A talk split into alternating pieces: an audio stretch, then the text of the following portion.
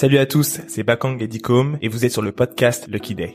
Lucky Day, c'est un podcast sur le business, le branding et la culture pour vous donner les outils pour entreprendre plus facilement. Merci à JVC pour les casques audio. Et merci à WeWork pour l'espace de coworking. C'est parti. Let's go Avant de commencer, je voudrais remercier tous ceux qui prennent le temps de mettre des commentaires et de mettre 5 étoiles sur Apple Podcasts. Ça fait super plaisir. N'hésitez pas, mettez-nous des reviews. Mettez-nous 5 étoiles si vous aimez les épisodes et mettez un petit commentaire, ça nous fait remonter dans le classement et c'est génial. C'est parti. Avant d'entrer dans le vif du sujet, on vous invite à vous abonner sur Clubhouse et nous suivre. Mon nom, at Dicom, et pour Bakang, c'est at Bakang13. Ça vous permettra de rebondir et de commenter l'épisode une fois qu'il est sorti. On fera des rooms exprès pour ça. Vous pourrez poser vos questions, nous dire ce que vous n'avez pas compris. On pourra approfondir pendant une heure ou deux sur l'épisode qu'on vient de sortir. Donc n'hésitez pas, ajoutez-nous sur Clubhouse et on se voit là-bas. Dans ce nouvel épisode, on discute avec Abdelali El Badawi, fondateur de Banlieue Santé, le logisticien du dernier kilomètre de la santé publique. En gros, ils font en sorte que tout le monde puisse avoir accès à la santé dans les banlieues défavorisées et les quartiers sensibles. Ce qui est intéressant ici, c'est qu'il révolutionne le milieu associatif en la pilotant en mode start-up et en devenant autosuffisant. À l'heure où on découvre de nouveaux variants du Covid et où le mal-être étudiant est au plus haut, mettant la lumière sur leur précarité, Abdelali nous explique comment il vient en aide à toutes les populations qui en ont besoin. Prenez un papier et un stylo, ça vaut vraiment le coup. C'est parti. Bonjour à tous et bienvenue sur Lucky Day. Je suis Bakang, accompagné de Dicom. Salut, salut. Et Abdel El Badawi, fondateur de Banlieue Santé. Bienvenue. Merci. Euh, Est-ce que tu peux nous dire un peu ce qu'est euh, Banlieue Santé, s'il te plaît? Banlieue Santé, en, en quelques lignes, c'est euh, c'est euh, une association qui crée des solutions d'inclusion sociale et médicale. Grosso modo, pour faire encore plus simple, on est le logisticien du dernier kilomètre de la santé publique. Et donc, euh, notre objectif, c'est de faire en sorte que tous et toutes ils puissent avoir accès à la santé, euh, et puis de raccorder les patients au parcours de soins, au parcours des droits, parce que assez souvent, en fait, euh, les patients qu'on touche sont des gens qui ont euh, la possibilité d'avoir accès à la santé, mais euh, qui ont déjà des problèmes sociaux. Donc, il faut régler leurs problèmes sociaux avant de, de régler leurs problèmes de santé. Et euh, donc du coup, on crée des parcours, des programmes qui amènent à ce que tout à chacun il puisse avoir accès à la santé, puisque euh, dans le préambule euh, de la Constitution, euh, la santé est un droit pour tous et tout. Donc euh, pour nous, il était hyper important de euh, de respecter cela, et puis ça fait partie de notre ADN. Euh, c'est c'est c'est cool. Euh, enfin, bien évidemment, ce que vous faites, il y a énormément d'impact. Euh, Il y a un truc dont je voulais je voulais parler. Euh, c'est du business dans dans dans, la- dans les assos. Euh, ce podcast, il va. C'est une asso C'est une asso. Ouais, c'est pour ça. C'est ce podcast, il va il va il va parler à beaucoup beaucoup de gens, euh, notamment ceux qui qui désirent lancer des associations. Euh, moi, il y a un truc qui qui m'a qui m'a toujours un peu dérangé, c'est que les gens qui qui veulent lancer des assos ne réfléchissent pas forcément business, alors que euh, le financier est intrinsèquement lié au succès de l'association. Euh, j'ai l'impression qu'il y a une peur, je sais pas ce que c'est. il y a un peu une honte, j'ai l'impression, de parler argent alors Mm. que c'est pour faire du bien. Euh, Il y a, hum, j'ai l'impression que c'est vachement binaire. C'est euh, oui, nous, on- nous on parle pas d'argent ici, alors que ce qui fait tourner une, une asso, c'est aussi l'argent. C'est, c'est, il faut bien que quelqu'un finance.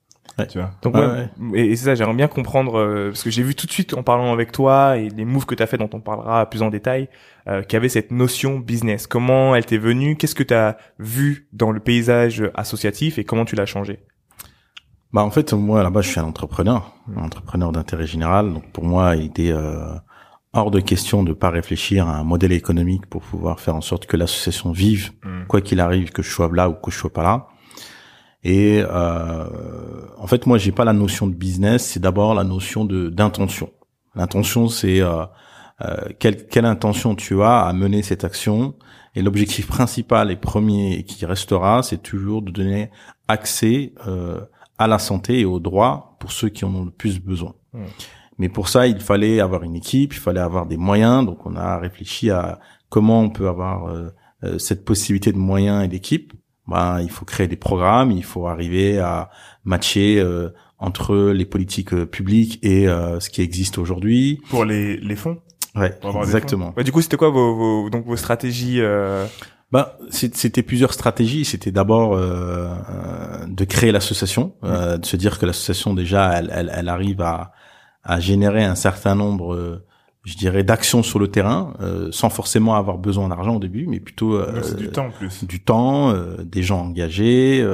et finalement, quand tu regardes du temps et des gens engagés, c'est de l'argent aussi. Tu m'étonnes, bien sûr.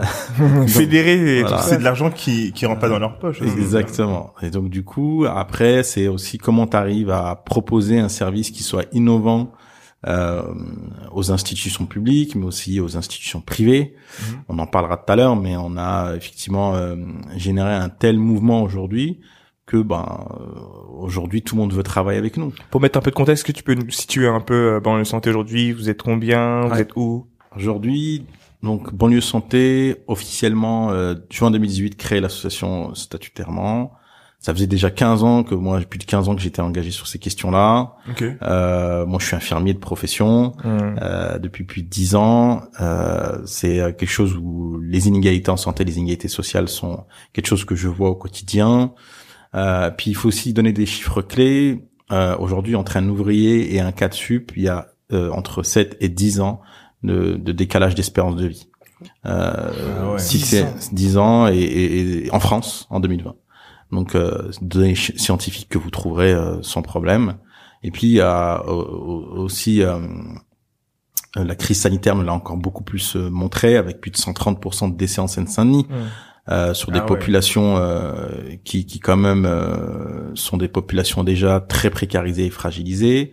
L'INSEE a donné d'autres chiffres sur le plan national où les décès ont touché prioritairement les Africains, les Maghrébins et les Asiatiques. C'est ce qu'on a vu aussi euh, aux États-Unis, je crois. Oh, la population afro-américaine a été la plus touchée. Euh. Exactement. On, parce qu'on connaît mieux le Covid aujourd'hui, on connaît mm. mieux pourquoi il a tué ces gens. Mm. Bon, parce qu'on va nous le dire, hein, l'Afrique, le Maghreb, c'est pareil. Hein. Ouais. Les Maghrébins sont en Afrique. parce que c'est sûr qu'on va te le dire. C'est vrai, c'est vrai. Euh, et, et, c'est vrai euh, parce que on le voit, le Covid, d'un point de vue scientifique, touche beaucoup plus cette population parce que d'un point de vue constitution, comment nous sommes constitués, on est plus fragilisé à, cette euh, il y a ceux qui ont le diabète aussi. Exactement. Après, il y a tout ce qui est euh, euh, les pathologies, hein, mm. diabète, cancer, hypertension, etc., qui touchent mm. beaucoup plus cette population déjà avant même le Covid. C'est des gens mm. qui sont déjà touchés par ça. Plus, ben voilà, ce que j'appelle le millefeuille en de, de, de millefeuille de d'inégalité sociale. Hein. tu vis dans un dans un endroit précaire euh, t'as pas t'as, t'as, pas les informations, tu manques d'informations.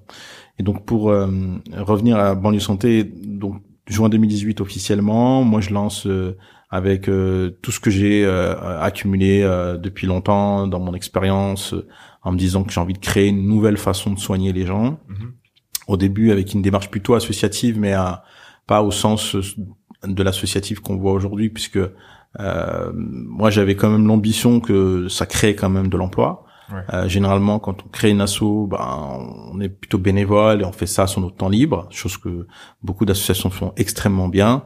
Euh, et ça, il faut le rappeler, il y a beaucoup d'associations qui font un formidable travail avec très peu de moyens et qui, eux, euh, à côté de ça, bossent, euh, ont une activité. Ouais. Et, euh, Donc c'est après leur travail. Exactement, après leur travail. Alors que moi, j'ai dit, je vais en faire une activité, je vais... une société Une activité pérenne. Voilà, pérenne. Euh, j'ai mangé des pommes de terre pendant trois ans où en fait, euh, voilà, j'avais pas de salaire, rien.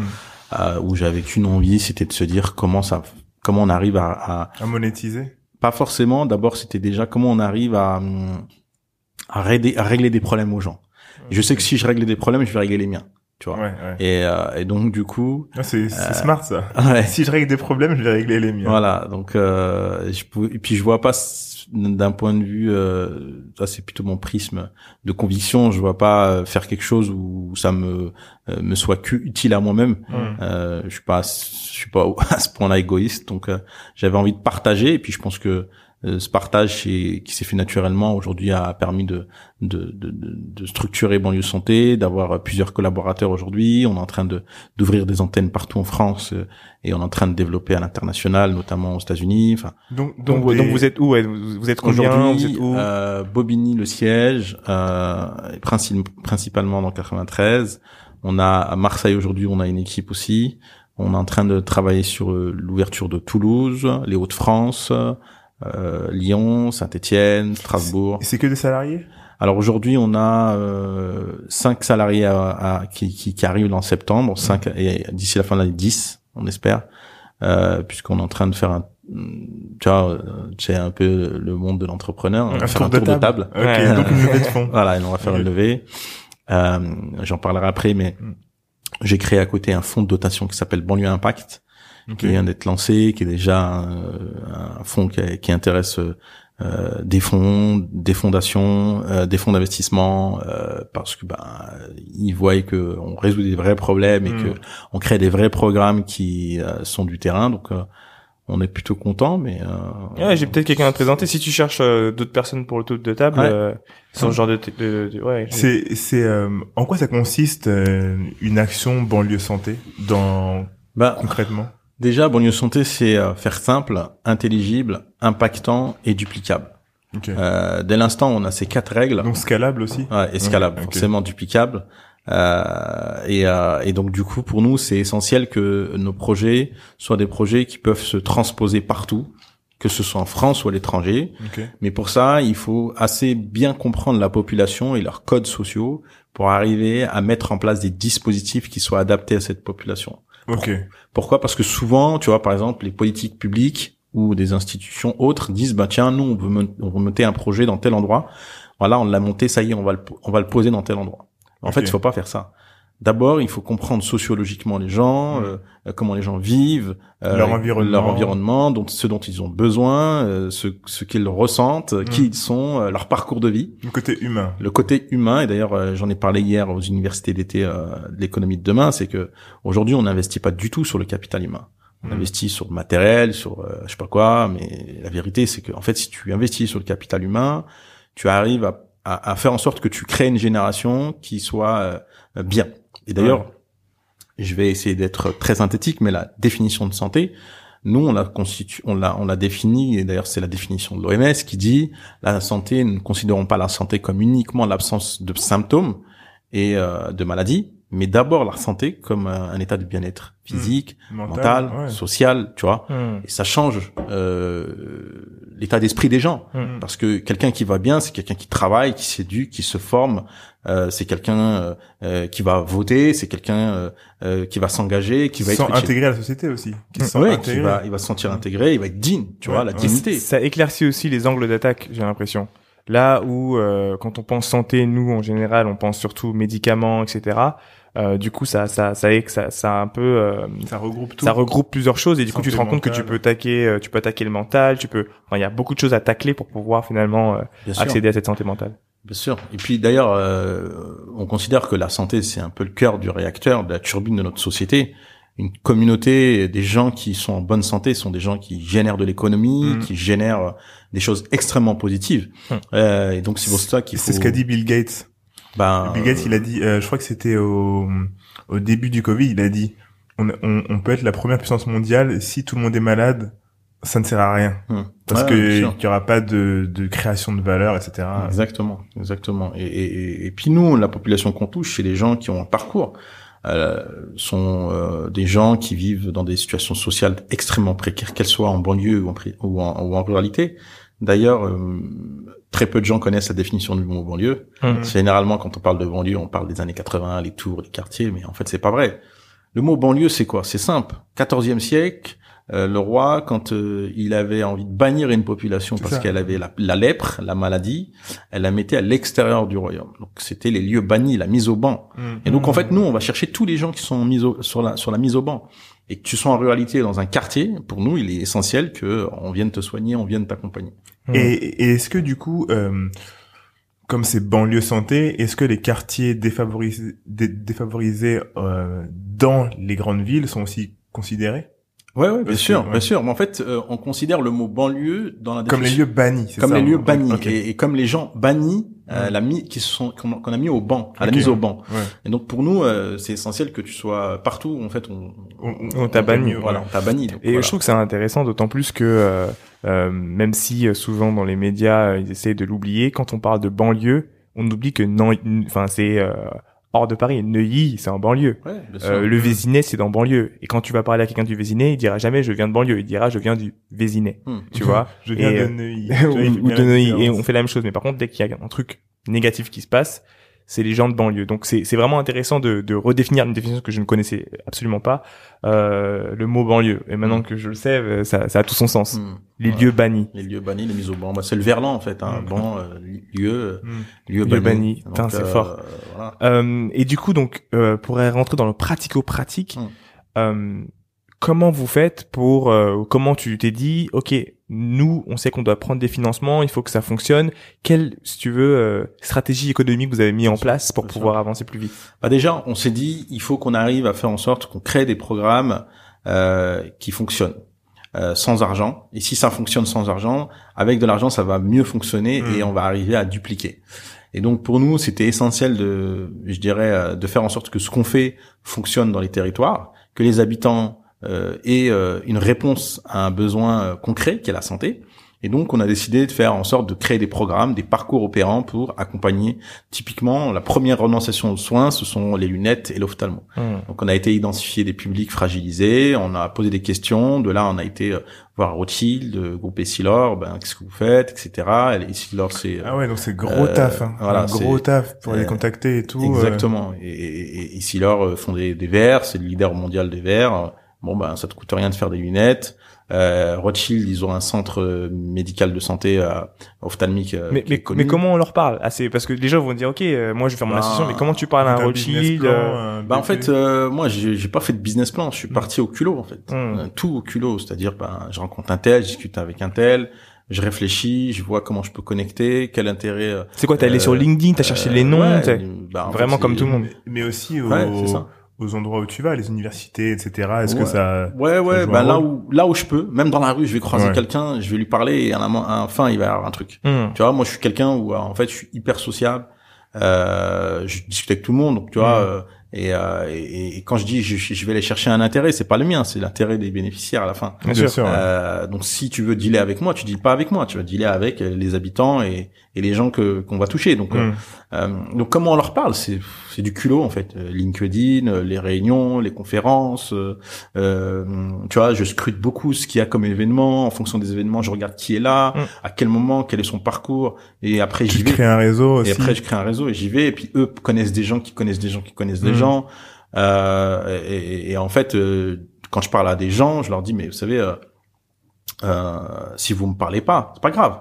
Mais chassez, chassez- sachez pardon que que vous allez, euh, vous allez, euh, vous allez, vous allez, euh, comment dirais-je Entendre parler de Euh, nous à un moment. Ouais, ouais. Et puis en même temps, euh, vous allez passer, laisser passer le train. Mm. Tu vois, et donc ils sont obligés. Euh, et puis nous, on est, on est là pour les habitants, tu vois. Et concrètement, qu'est-ce que tu leur demandes pour que ça puisse avoir un impact? Est-ce que tu as une stratégie de négociation? En fait, alors, c'est simple. Moi, comme j'ai dit à tous ceux que je parle, les grands groupes, les patrons du 440, les fondations, les ministres avec qui je discute, je dis, hey, j'ai pas besoin de vous, en fait. Mm. Hmm. Vous avez besoin de nous. Ok. C'est nous qui faisons le terrain. C'est nous qui faisons sur le terrain, tu vois. Mm. Et en fait, c'est pas un truc co-sanguin ou orgueilleux. Il leur fait comprendre C'est à un que moment donné, ouais, eh, ils ont besoin de vous. Vous avez besoin de nous, en fait. Mm. Et c'est pas l'inverse. C'est, Mm. vous avez besoin de nous, mais en même temps, on a besoin de vous. Mm. tu vois? Et euh, et en fait moi je dis c'est pas nous contre vous ou vous contre nous c'est nous ensemble Hmm. pourquoi? Pour le bien commun donc euh, Ouais. soit on le fait ensemble soit il va rien se passe il va rien se passer Et, et là, je, je lis un truc, c'est c'est euh, c'est le fait que vous avez une vraie connaissance de ce que vous apportez aussi, la, la valeur de ce que vous êtes.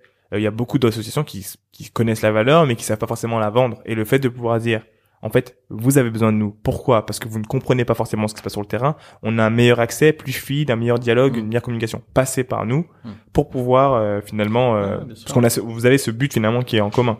ouais clairement et d'ailleurs c'est pour ça que je disais tout à l'heure le logisticien du dernier kilomètre de la santé publique tu vois ce connecteur là ben en fait il y a pas aujourd'hui entre euh, les dispositifs existants privés au public et les habitants Mm. qui vivent aujourd'hui des précarités ben il y a personne donc on- nous on est là pour proposer ce service Vous avez cette ambition euh, pour la France, ouais. déjà régionale d'aller les aider sur euh, différents types de sujets. Donc euh, on a parlé de, des lunettes enfin c'est ça ça englobe plusieurs choses Ouais, est-ce ouais, qu'il y a le côté t'as parlé du mental et euh, pour nous mental health c'est vraiment important donc tous les problèmes euh, Santé mentale. santé mentale Euh, est-ce que vous faites des choses euh, Est-ce que vous avez pensé du moins à travailler peut-être avec des psychologues ou ce genre de choses? Ouais, ouais, bien sûr, bien sûr. Ben, typiquement, les populations aujourd'hui fragilisées sur le plan social, c'est que déjà mentalement, elles sont cabossées. Hmm. Donc il y a tout un, tra- un travail d'approche, de proximité, de rassurer les gens, euh, qui amène à ce que les gens te donnent euh, euh, des informations pour améliorer leur vie. Euh, et donc, Information sensible. sensible, Ouais. ouais, parce qu'en fait, c'est des gens qui ont qui ont pas envie de dire, euh, qui ont honte. Euh, ils, a- sont, ils sont en défiance aussi des messages de, Ouais. de- des institutions publiques, tu vois. Il y a souvent aussi, euh, ça dépend des populations, mais il y a en fait, c'est euh, des populations dans lesquelles euh, parler de ce qui va mal, c'est, on n'en parle pas beaucoup. Euh, comme voilà, on, on ne se plaint jamais, tu sais. Il y a souvent ce, ce truc de, ouais, nous, on se plaint pas, on Ouais. fait notre taf, on se plaint pas, on doit être fort pour notre famille, etc. Et on peut être, euh, ils peuvent être rongés, on peut être rongé Mhm. de l'intérieur, mais comme il faut, il faut faire bonne figure ou alors montrer aussi, par exemple, si t'es le euh, le, le père de famille, et ben il faut pas que tu te plaignes, il faut que tu ailles chercher l'argent, même si ton mental il est il, il, il se détruit, tu dois garder la face. Et souvent pour leur faire lâcher le morceau euh, par rapport à la santé mentale, le fait Mhm. qu'ils soient pas bien, c'est c'est encore plus compliqué que le fait de dire ah j'ai mal au dos. Tu vois ce que je veux dire? Ouais, bien sûr. Et puis d'ailleurs, euh, dès l'instant où tu arrives avec une approche de où tu respectes les gens, où tu les écoutes, euh, déjà ils, ils se sentent euh, dignes. Mhm. Euh, et cette dignité, c'est hyper important, ça s'achète pas, etc. Donc notre ambition, c'est aussi d'avoir cette démarche de santé publique avec une dignité derrière.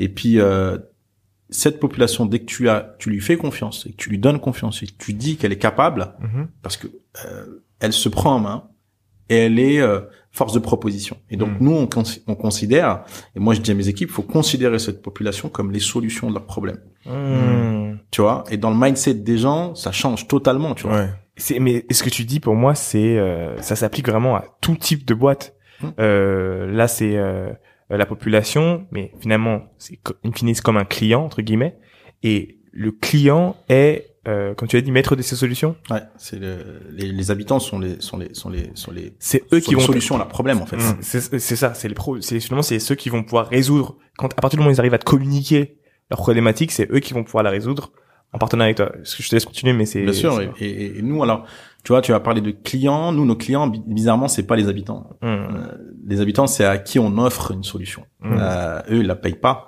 Euh, par contre, on va chercher des clients qui vont faire en sorte que on mette. à Donc c'est les. Rothschild, etc. C'est euh, les fondations Rothschild, c'est les euh, AXA, c'est Mm. euh, les L'Oréal, c'est euh, les LVMH, euh, l'État aujourd'hui qui Mm. vient de nous soutenir depuis le mois de juillet, Hmm. où on est officiellement euh, une association financée nationalement par Par l'État. Ah ouais Euh, donc euh, voilà, c'est assez fort pour une association qui a été créée en juin 2018. Mais c'est clair. Ça- Tout le monde nous dit comment. Ça Ouais, change quoi On a ça travaillé, on Ouais, a c'est travaillé ça. depuis des années.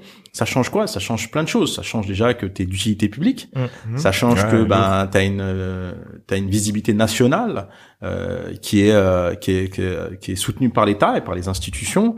Euh, et, et donc pour nous, d'un point de vue purement terrain et, et action, Mhm. ben euh, on a des facilités. On on a, euh, je Vous, dirais, vous, êtes- vous êtes reconnu aussi. on est reconnu, ouais. on est reconnu et on cherche pas la reconnaissance. Nous, on- ce qu'on cherche, c'est que finalement, est-ce que ça va servir aux habitants? Hmm. Si ça sert, ouais. Si ça sert pas, moi, je m'en fous d'être reconnu. Mm. C'est pas bien sûr. problème, tu vois. Hmm. Euh, par contre, reconnu pour donner plus aux gens et, et leur apporter plus. Et quand je dis donner, c'est pas encore cette énième euh, initiative qui va être plutôt dans euh, euh, je donne pour donner. Notre objectif, c'est pas de donner pour donner. Notre objectif, c'est de dire comment ils peuvent être auto- autonomes.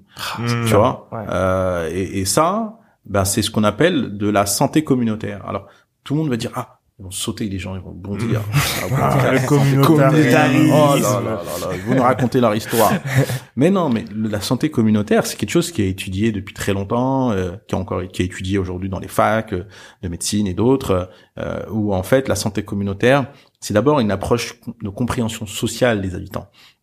Euh, c'est comment tu arrives à faire en sorte que euh, aussi euh, des habitants, des infrastructures, euh, les centres de santé, euh, les, les villes, les CCAS, tous ces dispositifs existants. C'est travaillent C'est un centre communa- communa- euh, communal d'action sociale Ok. Ok. hein, dans une commune. Euh, les départements, les préfets, euh, les dispositifs, les, les, les, les coordinateurs de ateliers santé-ville qui existent dans certaines villes, euh, les, les agences régionales de santé, etc. Comment on arrive à travailler ensemble pour améliorer la vie des gens. Mhm. C'est ça la santé communautaire. Ouais. C'est Aussi fait bien en zone ensemble- rurale que. Exactement. C'est un ensemble de, de, de personnes, de groupes de personnes qui travaillent ensemble pour améliorer euh, la, san- la santé des habitants. La santé communautaire, on, on existe déjà en Afrique depuis très longtemps, euh, euh, où on essaye de faire en sorte que les habitants soient des fers de lance, des relais d'information. D'ailleurs, nous, on est en train de travailler sur un- une, la- une programmation pour former euh, 1000, 1000 personnes dans le monde pour euh, comprendre la santé de demain et faire en sorte que euh, demain, en cas de crise sanitaire,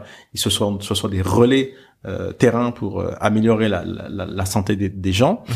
Donc, euh, on a une démarche où euh, on est très dans la production, dans, très dans l'autonomisation euh, euh, et dans l'empowerment. empowerment, tu vois. C'est- C'est c'est c'est c'est super euh, euh, important en plus parce que pendant le, la crise du Covid, ce qu'on a pu voir euh, en banlieue, moi j'ai vu ça à travers les posts Facebook, etc. C'est que les communautés se sont euh, finalement euh, entraidées, qu'il y a eu euh, notamment des livraisons de food qui ont été faites euh, dans, dans différents quartiers à Saint-Denis et, et dans d'autres euh, dans d'autres lieux.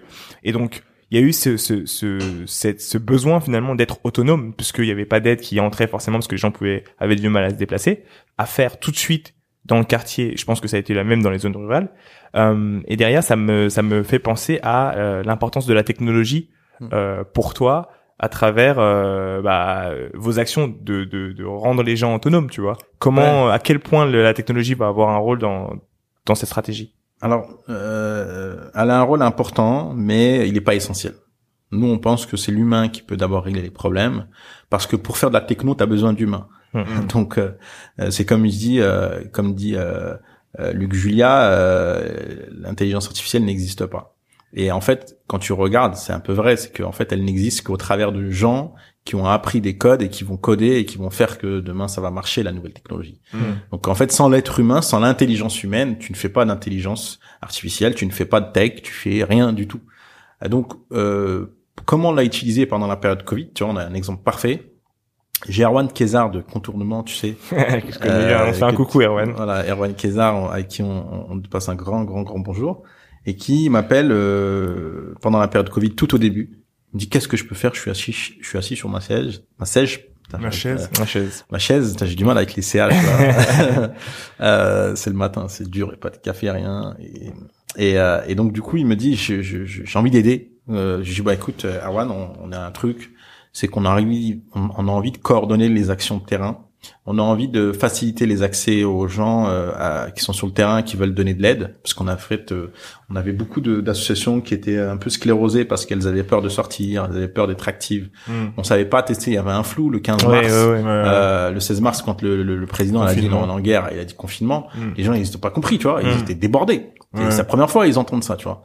Donc il y a beaucoup d'associations qui étaient euh, qui étaient figées et qu'on ouais. connaît qu'on connaissait, tu vois. Et donc on a décidé de créer un outil qui a fait euh, qui a coordonné les actions sanitaires sur le terrain. Cet outil a, a fédéré à plus de 150 associations sur le terrain euh, qui ont pu euh, permettre de, de donner accès à l'alimentaire aux, aux habitants. Hmm. Donc nous, C'est, vous l'avez codé en interne, ça? Ouais, ouais Ok. c'est Erwan en 7 jours, il l'a codé avec ses équipes en no code.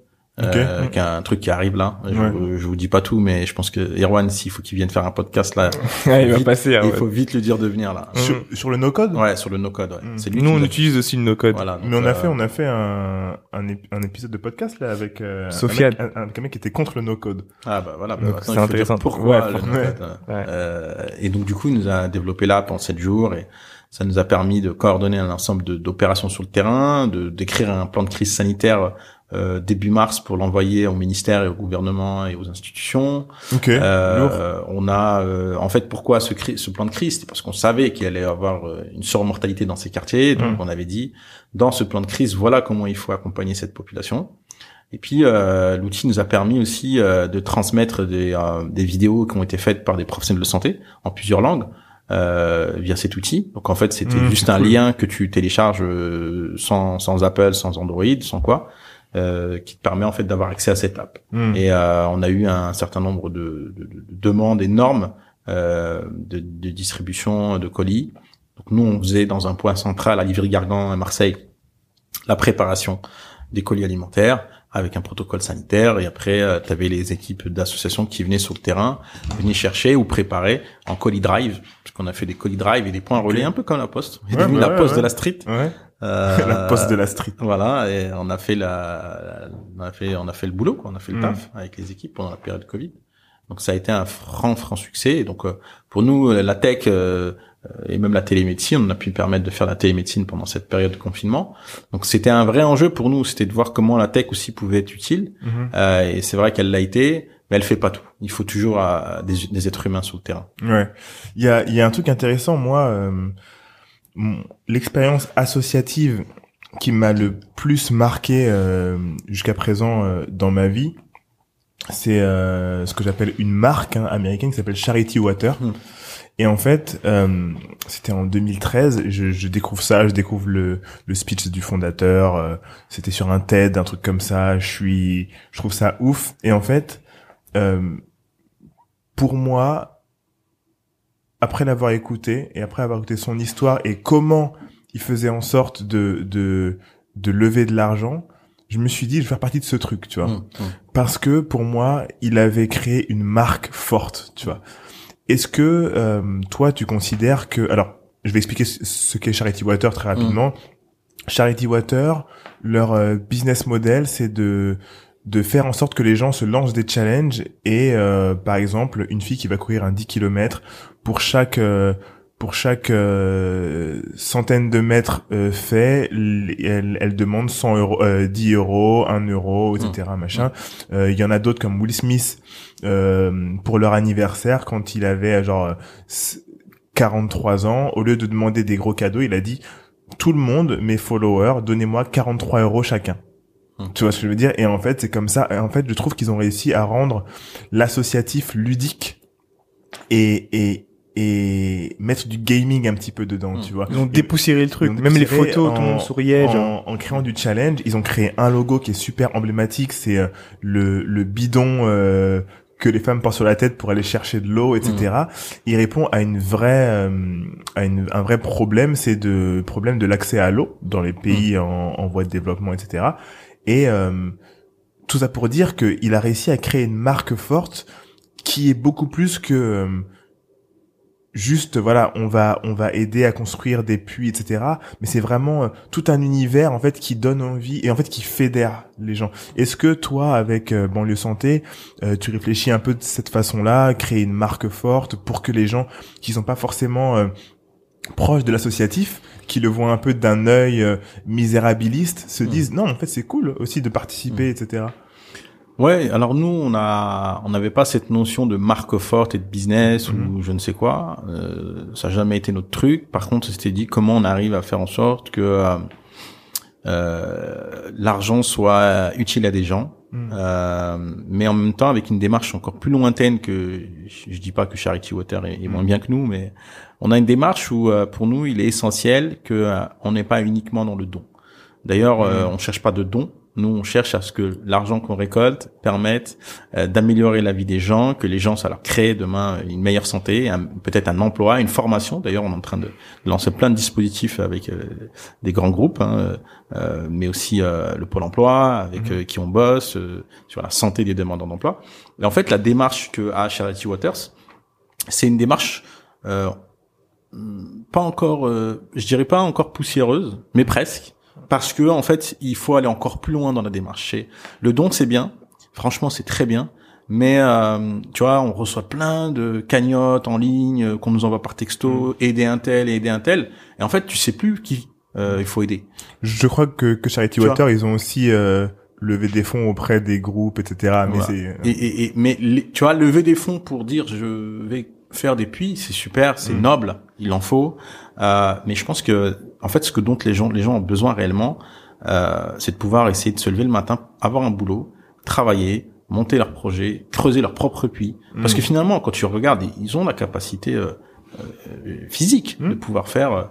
Euh, euh, creuser un puits, etc. Ils ont pas le matériel, donc est-ce qu'il faut pas euh, créer euh, des centres de formation? Est-ce qu'il oui, faut oui, pas ils le font ça. Ils le font, euh, le tu vois, Ouais. mettre des dispositifs euh, euh, localement pour que eux puis puissent les rendre euh, indépendants. Voilà, se rendre indépendants. Je pense qu'il y a un vrai euh, truc, tu vois, un vrai challenge. C'est comment on arrive à faire en sorte que le solidaire, le social, euh, l'humanitaire euh, ne soit pas uniquement du misérabilisme Mm. et qu'on n'agisse qu'en cas de crise ou en cas de guerre. Mm. Non, c'est qu'est-ce qu'on fait en amont Tout pour temps. éviter tout ça? Parce que d'ailleurs, euh, notre travail à nous, c'est un travail de paix sociale. Quand je dis paix sociale, c'est pas on achète la paix sociale, c'est que grâce à nous, grâce à nos initiatives et grâce à ce qu'on on essaie de faire, c'est de faire en sorte qu'à un moment donné, ben, euh, on arrive à ce que des populations euh, euh, se connaissent mieux, se respectent mieux euh, et arrivent à vivre ensemble et à Mmh. travailler ensemble. Donc il y a tout un travail aussi euh, derrière Pédagogique. euh, pédagogique, Ouais. sociologique, euh, qui amène à aussi à tracter un certain nombre de personnes et qui vont euh, faire que ben euh, ils pourront faire par eux-mêmes. Mm. Et je pense qu'il n'y a pas mieux que de faire par soi-même. Hmm. Moi, je pense que naturellement, Banlieue Santé est en train de devenir une marque, euh, dans le sens où, euh, bah, on t'a vu chez Mouloud, il y a le gouvernement derrière. qui- Mouloud, euh, Mouloud Achour Mouloud Achour, ouais. Dans quoi Dans Click Clic, Clic, Quand. C'était quand ça? C'était au mois de mai, je crois. Mais t'es, Ah souvent, non, là-bas? Ou t'es allé une fois? Non, c'est la première fois que je fais un clic. Mm. On a fait euh, les clics euh, sur Instagram euh, pendant euh, pendant le confinement et après on a fait un clic quand il a on pouvait euh, il pouvait m'inviter. Et puis Mouloud euh, a accepté euh, naturellement de euh, ben, dans- tu, tu le verras dans le dans le truc dans la dans la vidéo Mm. euh, d'être euh, parrain de l'association euh, Mm. Banlieue Santé. Hmm, hmm. Donc on a Pour moi, c'est naturel, ouais, vu, enfin, je, je pensais qu'il était déjà parrain quand, Non, non, non, pas du tout. Il a, il a vraiment, euh, tu vois, il nous suivait déjà, il nous regardait un peu, et puis Donc t'es passé dans Click, hein Ouais, avec Ouais, les, Vous allez voir ça. Ouais, j'ai fait un clic. Et, euh, et donc du coup, ben d'ailleurs, on est en train de travailler sur des trucs qu'on va lancer à la, à la rentrée, on espère euh, avec euh, Click. Hmm. Ça Du contenu? Ouais, Ouais. On, peut pas tout dire, mais presque hmm, hmm. avec avec Mouloud et Click. Donc euh, donc voilà, on a on a on a cette ambition aujourd'hui que même si c'est une marque, ça Mm. devienne une marque, qu'elle qu'elle soit utile réellement. Ah, c'est ça que j'allais dire, j'allais dire vraiment, enfin, pour moi, vous êtes déjà une marque, même si c'est une marque qui est en train de se construire. Donc, euh, il y a eu Mouloud, il y a le fait que le gouvernement soit quand même derrière. Euh, et et c'est important pour deux choses. Euh, la première, c'est que vous avez des gens que vous allez attirer naturellement. Donc, euh, ça, c'est grâce à l'action sur le, sur le, sur le terrain, les gens, euh, il y a le bouche à oreille, il y a la qualité qui fait que, ok, faut aller voir Banlieue Santé. Mais il y a les autres qui ont peut-être besoin, mais qui ont juste peur. Parce que euh, la réputation joue énormément dans euh, euh, est-ce que je vais chez Banlieue Santé ou pas. Et je pense que c'est à ça aussi que sert la marque. Et c'est là où c'est vraiment intéressant pour vous euh, de euh, rester archi focus sur euh, entre guillemets le produit euh, et, euh, et la qualité du produit. Et le bouche oreille de toute façon participe aussi à la, à la création de la marque. Mais je trouve aussi que de temps en Ouais, temps, même euh, si c'est ouais. pas très souvent, de temps en temps euh, faire des passages euh, chez Click ou autre pour continuer à évangéliser le projet, Mm. euh, ça ne peut qu'aider euh, d'une part pour générer des fonds et euh, générer la cause. À partir du moment où c'est pas tout ce que vous faites, mais je Mm. pense que t'as as, bien compris ça. La brand Ouais. awareness, pour moi, c'est justement dans l'associatif. On, on a tellement peur euh, du misérabilisme qu'en fait, construire une marque forte, c'est très important. Je fais le parallèle avec euh, Charity Water parce que pour moi, c'est eux les premiers, en tout cas, à ne pas montrer, par exemple, des enfants qui ne sourient pas ou des, des... tout le monde sourit. Hmm. Alors que quand tu regardes d'autres associations, Mm. euh, quand ça, quand ils parlent de l'Afrique euh, et qu'ils vous montrent les populations, c'est le petit avec la mouche dans le nez, etc. On a faim. Et même si, euh, pour avoir pour le coup étudié un peu leur leur euh, leur discours et leur sémantique, c'est voilà la vie d'une personne qui a accès à l'eau. Mm. Dans dans d'autres trucs, c'est euh, ils n'ont pas accès à l'eau. Mm. Tu vois? Et donc tu tu tu perçois deux choses. Un truc c'est oh les pauvres et là c'est ah, c'est trop bien qu'ils qu'ils aient accès à l'eau. Il faut qu'ils aient plus accès à l'eau encore parce qu'ils peuvent aller à l'école machin machin. Et en fait, je trouve qu'on est encore trop dans le ils n'ont pas accès à ça. Euh, c'est la misère, etc. Tu vois. Et ce que je trouve qu'ils ont bien fait eux justement, c'est de, de dire voilà ce qui est possible Hmm. grâce à ça. C'est c'est comme si vous vous disiez voilà voilà ce qui est possible comme quand tu me dis accès à un travail, etc. Voilà ce qui est possible Hmm. quand la santé est là, quand Hmm. quand les gens sont en bonne santé, tu vois. Et et moi au niveau de la brand là vraiment côté marketing parce qu'il faut en avoir si un jour comme avec Pierre vous faites des des des pubs dans le métro, etc. Tu montres le résultat Hmm. d'une personne qui a accès à banlieue santé. Tu Hmm. vois ce que je veux dire? Hmm. Pour moi, c'est c'est c'est ce qui est important aussi. Ouais, ouais, bien sûr. Et, et tu vois, je sais pas si vous vous rappelez en, je sais plus si c'était dans les années euh, 90, 2000, euh, il y avait eu la famine en Somalie. Ouais, on Ouais, nous je me avait rappelle, demandé les de bols, ramener, des sacs de euh, riz, on nous ouais. avait ramené des sacs de riz Ouais. euh, à l'école. Ouais. Je sais pas si tu te rappelles. Ouais, ça m'avait rappelle marqué. Ah, ça 90, m'avait marqué aussi. Hein. Ah ouais, ça m'avait Ouais. marqué. J'ai pas compris. Du riz et tout, ouais. Et puis j'ai, dit, voyait à- les mecs euh, tout maigres et tout. C'est ça. Et je disais à la maîtresse, pourquoi on donne du riz? Ils peuvent pas en faire euh, Mm. Ils peuvent pas faire quelque chose Et ça m'avait marqué. Je me suis dit non, mais plus jamais ça en fait. Mm, mm. Euh, c'était bien parce qu'il fallait le faire. Mm. Euh, Il y a les gens avaient vraiment besoin, je pense. Mais euh, je pense qu'il faut arrêter que euh, on- le- le- les gens soient euh, toujours dépendants d'un Mm. système, d'un Mm. truc. À un moment Mm. donné, il faut qu'ils soient, on leur donne l'autonomie, tu vois. Mm. Et je pense que ça passe par là, ça passe par la santé, Mm. quoi qu'il arrive. Comment comment est-ce que une association gère son expansion? Tu parlais de, de, du désir d'aller à l'étranger. Comment ça se ça se prépare? Comment ça se Ben, travaille? déjà, euh, Et qu'est-ce que vous avez remarqué? Pourquoi? je pense que déjà, premièrement, euh, on a, on a une équipe, tu vois. Mm. On a, on a une équipe euh, de, de, de, de professionnels de santé, euh, d'experts en la santé qui eux euh, sont euh, ont un savoir-faire, une expertise euh, terrain qui permet de créer des programmes. En bénévolat, eux? Euh, non, qui travaillent aujourd'hui dans la structure et qui, on a des bénévoles, hein, on a Mm. des bénévoles aussi qui travaillent dans la structure. Euh, mais on a euh, des bénévoles qui ont envie de donner du temps parce qu'ils ont une expertise en finance, en compta, euh, en marketing, en gestion, etc. de projet. Et euh, euh, on a une, équipe forte en santé publique euh, qui, qui écrit les programmes, etc. Euh, des gens de la santé, hein, des professionnels de santé, hein, qui, qui Mhm. sont euh, même infirmiers, médecins, etc. Et qui réfléchissent au programme et qui montent les programmes avec nous. Euh, et qui font partie de l'équipe et qui nous permettent de de- de- de- d'avoir une expansion aussi rapide.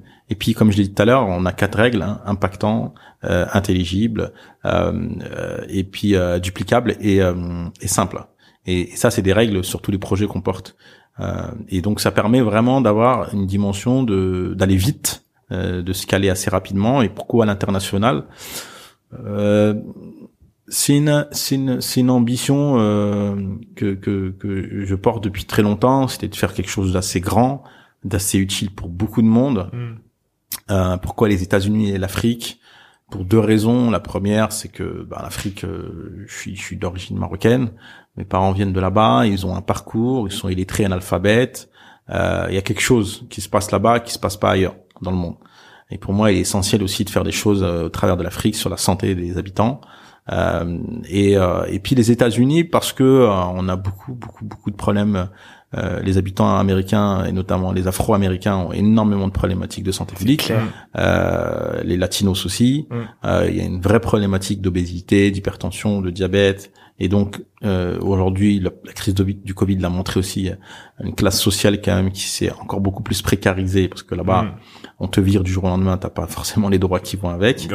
Euh, et, et donc, euh, et d'ailleurs, euh, c'est là où il faut se dire qu'en France, on est quand même bien lotis. Ouais, Il faut pas l'oublier. Ouais. On a des droits, on a une sécurité sociale, on a l'AME, la CMU, on a des mutuelles. Enfin, Bon, Obama avait essayé hein, aux États-Unis. Il avait essayé. Hein. avec là Obamacare, et là, tu, tu tapes bien, tu tapes bien parce que on a on a regardé ce qu'il fait avec ce qu'il a fait avec l'Obamacare. Bon, Trump a, a a balayé ça. ouais. Et en fait, on se dit que ça, ça doit passer par la- le tissu associatif et local. Mm, mm. Et donc nous, on est en capacité d'a- d'amener ça. On est en train de, de préparer justement des discussions avec. euh, euh, on est déjà avec la fondation Obama qui, qui Mm. regarde un peu ce qu'on fait. Donc euh, voilà, on va voir un peu comment on peut transposer ce qu'on fait là-bas. Et, Et- et- attends, attends, juste une question. Et du coup, si tu transposes là-bas, tu changes de nom parce que banlieue. Yes, yes, yes, yes. parce que banlieue, je sais pas s'ils vont Ah, comprendre. non, Et, euh, comprendre, et déjà, ouais, je trouve que, euh, euh, bref, bref, euh, les États-Unis, Mm. euh, juste le fait, pour moi, c'est parfait ce que vous faites, euh, et ça s'adapte super bien aux États-Unis, euh, parce que euh, pour avoir fait mes études là-bas, quand on parle par exemple d'un quartier, on va parler d'un quartier dans- pauvre par exemple, t'as toujours ce même schéma qui est celui de se dire euh, euh, les habitations qui sont souvent précaires. Ensuite, en termes d'alimentation, tu vas avoir le liquor store, Mm. donc euh, et tu vas avoir le euh, comment dire les ventes de pizza, McDo, Mm. Et ça fait euh, ton bloc en gros. Donc ça fait que tu vas à l'école, tu reviens, t'as que ta pizza euh, qui est pas saine, euh, t'as ton alcool et tu restes dans ce microcosme là. Mm. Euh, et, euh, et je trouve que vous, vous avez tout intérêt à vous placer euh, sur le tissu associatif, comme tu l'as dit, dans ces euh, dans ces quartiers-là, pour pouvoir changer les choses et à plusieurs niveaux, tu vois. Parce Ouais, que en rejoignant ce que ce que ce que ce que vous faites avec, enfin ce que vous allez faire avec, j'espère avec euh, Obamacare, euh, Michelle Obama avait lancé euh, un, un programme euh, euh, alimentaire avec Sweet Green, qui est l'équivalent pour nous en France de Pokawa ou Jour, si tu veux. Mm. Donc une chaîne euh, de, de restaurants euh, fast food entre guillemets qui fait de la salade, etc. Sain. Sain, Mm. saine, euh, elle a lancé un, un programme de alimentaire dans les écoles directement Mm. Parce qu'il y avait ces problématiques-là. Est-ce que vous justement pour euh... tu cherches les secrets. non mais, Mais, euh, ouais, ouais, avez- ouais. Ça, Bah- ça c'est un truc qui peut parler à des gens qui vont écouter, qui ont par exemple les mecs de Pokawa ou autres qui peuvent entendre ça et se dire ah mais nous on aimerait bien euh, participer à ça. Tu vois. Bah, on les invite, venez. Mmh. Venez. non, non, c'est c'est c'est vrai, il y a un vrai projet qu'on est en train de monter. Euh, on peut pas dire tous les secrets, mais Ouais, euh, ouais, ouais. mais mais il y a certains secrets qui sont qui sont en train de d'être lancés aujourd'hui par banlieue santé. Il faut savoir une chose déjà d'un point de vue aujourd'hui scientifique, la première déterminante de santé, c'est quoi? C'est l'alimentation. Ouais. Mm. Donc dès l'instant où l'alimentation, en fait, on touche à l'alimentation, on va encore aussi changer d'autres choses. On Mm. parlait de travail, on parlait de formation, on parlait de Mm. santé, mais on n'a pas parlé de l'alimentation. Et c'est un vrai enjeu aujourd'hui pour nous dans les quartiers où la malbouffe y est prépondérante. Euh, entre les McDo, les Grecs, euh, les boissons sucrées, euh, euh, les pizzas et tout ça, je pense qu'il y a une vraie mentale à changer Ouais. et il y a une vraie consommation à changer. Mm. Euh, la surconsommation ne nous a pas fait du bien. Euh, autant avant, les gens euh, étaient de taille moyenne et plutôt euh, sportifs, etc. Autant aujourd'hui, on a beaucoup d'enfants qu'on voit dans la rue qui sont obèses Mm. euh, et qui traînent tous les jours avec un, un kebab, une pizza, etc. Et donc, il n'y a pas ce truc d'équilibre alimentaire. Et en fait, ça coûte pas plus cher de manger bien et sain. Euh, on est en train de bosser avec le ministère de la Santé sur un gros programme qui s'appelle euh, le colis santé, colis du cœur. C'est un colis alimentaire où dedans tu auras euh, l'alimentation de base euh, adaptée à cette population des quartiers, Mm. avec tout un tout un tout un, un parcours qu'on a mis en place et qu'on lance là assez rapidement. Bah appelle-nous Euh, pour ça parce que nous on aimerait bien euh, d'ici la fin de l'année vous accompagner, balancer un petit truc plaisir. dans le paquet. Ouais. Avec grand plaisir. Et, et, et puis euh, euh, d'autres dispositifs qu'on est en train de réfléchir à monter avec des grandes chaînes de, de, de bio, euh, de l'alimentaire euh, qu'on voudrait lancer dans les quartiers. Donc on peut pas tout dire, mais euh, Mhm. on est en train de d'y- réfléchir. Moi, je serais hyper ravi de bosser avec vous sur toutes les questions de com, euh, marketing, Mhm. Euh, parce que je pense que vous avez un savoir-faire que d'autres n'ont pas. Mhm. Euh, et C'est euh, c'est intéressant parce que moi je te, je te coupe juste. Ouais. Est-ce que euh, il y a de la concurrence dans les associations? Parce que ah là, tu dis- ouais, ça c'est top ça, ça c'est top à savoir. Mm. Hein, c'est un vrai délire ça. Nous, on est arrivé dans le tissu associatif euh, avec une casquette où on a ramené une expertise santé. Mm. Ça n'existe pas aujourd'hui. Euh, C'est-à-dire qu'aujourd'hui, tout le monde vient nous voir comment on fait, comment vous faites, et je citerai pas les noms, mais Ouais. des grosses ONG aujourd'hui euh, qui pèsent dans le game euh, viennent nous voir en disant comment vous faites. Euh, Est-ce qu'on peut travailler Donc on, on est en train de voir avec qui travailler, comment Mm. travailler, etc. Euh, le tissu associatif, euh, c'est vrai, il a beaucoup euh, de côtés positifs, mais aussi il a côté euh, euh, côté un peu noir et obscur et sombre. C'est qu'il y a des gens qui te voient comme un concurrent ou euh, euh, qui sont qui se concurrencent entre eux, etc. Ok. Et en fait, euh, nous, on voit pas ça de cet œil-là. Nous, on voit que pour nous, faire le bien, il n'y a pas de concurrence. Faire Oui, le bien, c'est- au contraire, Ouais. on va s'encourager vers le bien. Et euh, mais mais c'est vrai que tu as des et des associations euh, qui vont voir ça comme un œil euh, de concurrent. Quand je dis il y a des secrets, c'est pas pour dire on va cacher les recettes. Cachette, euh, on n'a Mm. pas inventé de de, de formules scientifiques. Mm. Mais est-ce qu'on Euh, peut te doubler sur un deal non, ou pas? non, non. En fait, on est tellement dans le game Mm. de comprendre cette population et de savoir ce qu'on doit leur rapporter que tu peux venir avec même l'argent que tu veux. Mm. Tu viendras pas faire ce qu'on sait faire, Ok. tu vois? On a cette euh, tranquillité. C'est pour ça qu'aujourd'hui tout le monde vient nous voir. Les grands groupes ils veulent travailler avec nous. Mm. Des associations locales viennent travailler avec nous. On travaille avec tout le monde en fait aujourd'hui. On a des villes, on a des préfectures, on a des départements qui veulent bosser avec nous. Je pense que dans le bien il y a, il y a de la place pour tout le monde. Mm. Faire du bien, il y a de la place pour tout le monde. Ouais. Au contraire, je préfère qu'il il y ait cette concurrence positive et saine pour le bien. Mm. Euh, pourquoi ne pas avoir cette concurrence positive et saine pour le bien? Mais du coup, il y a, il y a cette concurrence, euh, il y a cette concurrence de euh, qui arrivera à. cho- Est-ce que, euh, est-ce que les fonds sont limités? Enfin, tu, sais quand quand il y a des, en- enfin les fonds publics, c'est est-ce que c'est bon, on va donner, on a tant de de d'enveloppes, on va on va diviser pour toutes les associations ou est-ce qu'il y en a qui peuvent avoir plus que les autres? Est-ce que c'est ça qui peut créer aussi le ah bah Mais j'ai l'impression que vous vous reposez pas que sur les fonds publics par contre. oui non, intéressant. non, oui mais je non. parle oui mais pour les fonds publics. exemple. Alors, tu vois, la règle qu'on a, euh, on prend pas d'argent si on ne sait pas faire. Ah. Ça, c'est une règle fondamentale. Mm. On prend que si on sait faire et si les gens ont des valeurs communes à euh, ce qu'on veut mettre en place sur les dispositifs. Mm. Et on ne prend que si c'est nous qui faisons. Mm. On nous impose rien. Moi, je veux pas qu'on vienne m'imposer quoi que ce soit à mes équipes ou à mon travail sur le terrain. Par contre, je vais même encore plus loin et, et ça va peut-être faire grincer des, gens, des dents et des gens. Je dis, bah, challengez-nous sur l'impact qu'on a, Ok. C'est sur bien, le ça. reporting, sur euh, la réponse aux solutions, sur euh, l'amélioration euh, de la vie des habitants. Ok. Et en fait, généralement, t'as beaucoup de gens qui vont se cacher, ils vont pas vouloir qu'on les challenge sur ça parce que ben ils vont prendre l'argent et puis en fait on sait pas où ça va aller. Ouais, ouais. Nous on dit, tu nous donnes temps, voilà ce qu'on va faire avec temps, voilà ce qu'on nous est capable de faire et Ouais. challengez-nous. Voilà sur le reporting, sur la truc.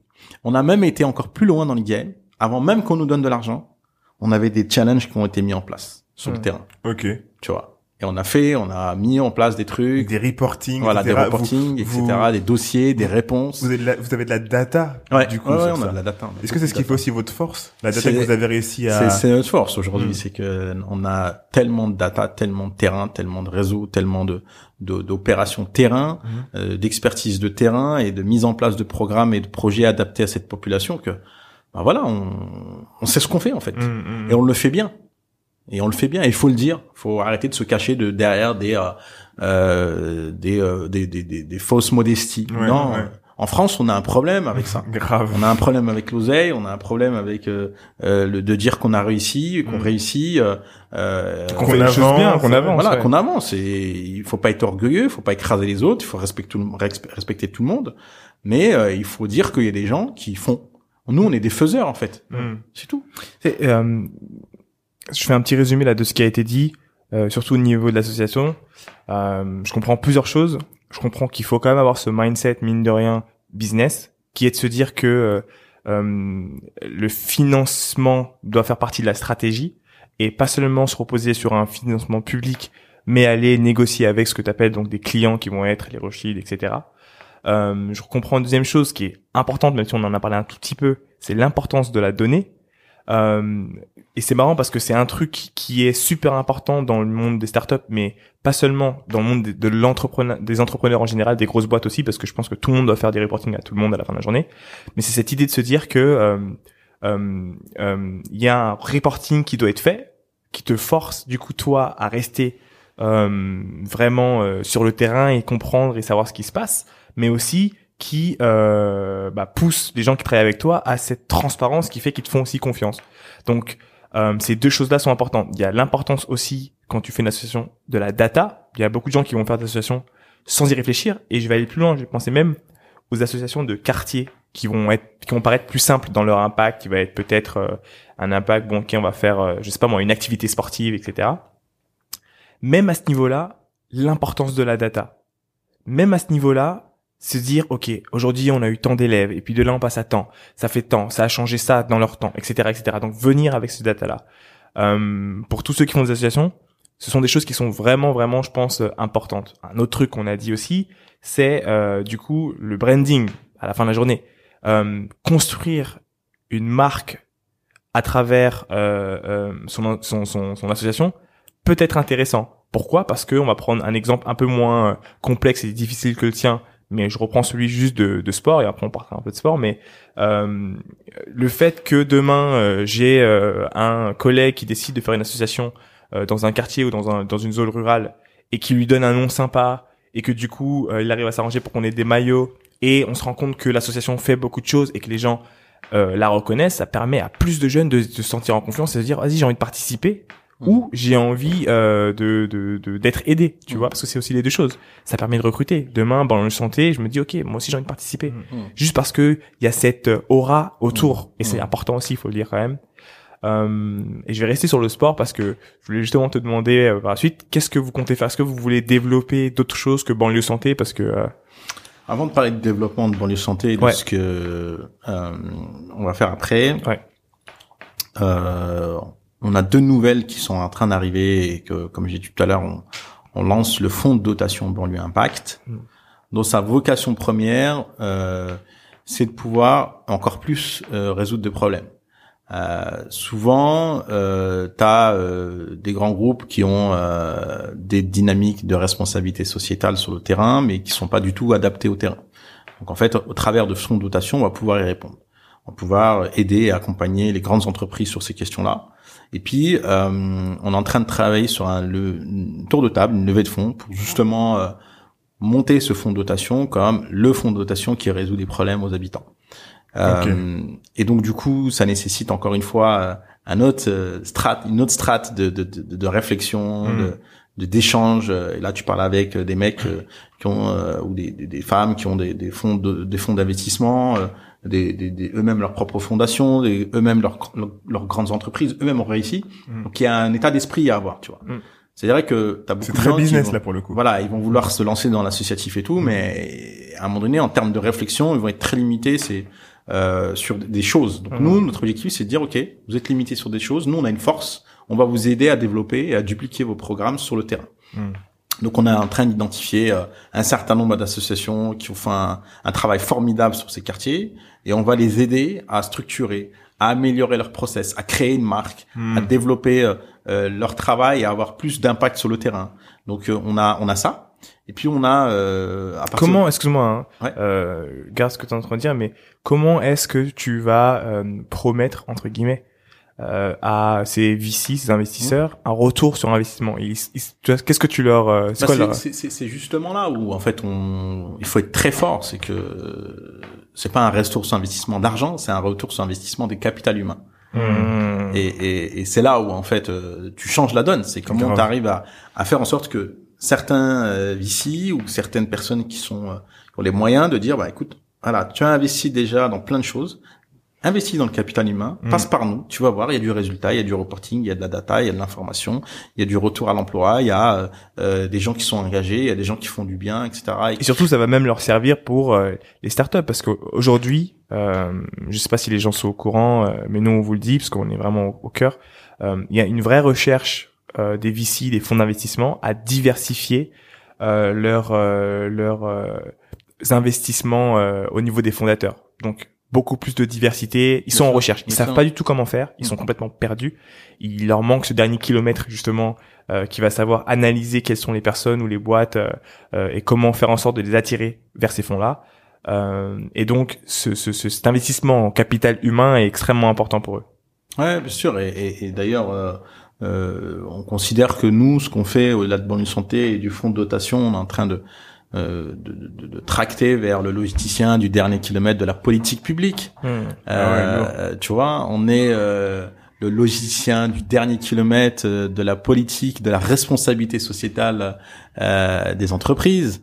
Donc tu vois, on a une dimension plus grosse maintenant qui est en Mm. train de se faire. On est en train d'imposer des choses. Euh, on est en train de poser, imposer aussi une nouvelle vision aujourd'hui d'être euh, utile à notre société.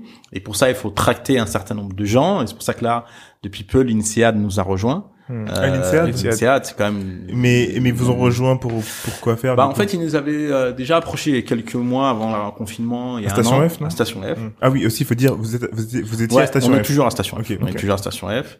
Euh, en me disant bah, c'est super ce que vous faites, ça nous intéresse. Et puis là pendant le confinement, ça s'est accéléré quand ils ont vu l'impact qu'on avait sur le terrain et ils nous ont dit voilà, on est en train de C'était le parfait test, hein, le confinement. Ouais. Bah, C'était très négatif, mais c'était le parfait test aussi Bah, pour, pour pouvoir- nous, pour Mm. nous, c'était pour montrer.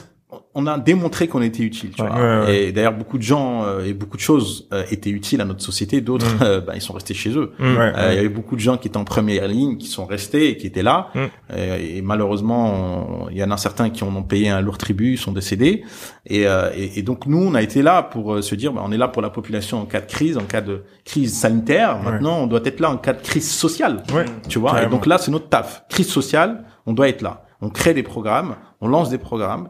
Et là, avec l'INSEAD, on va euh, lancer euh, un programme autour d'un MBA euh, sur l'impact social, dont le nom va être sur ne, pour ne plus nous n'oublions personne, Hmm. pour ne plus oublier personne sur la route, ne laisser personne sur la route.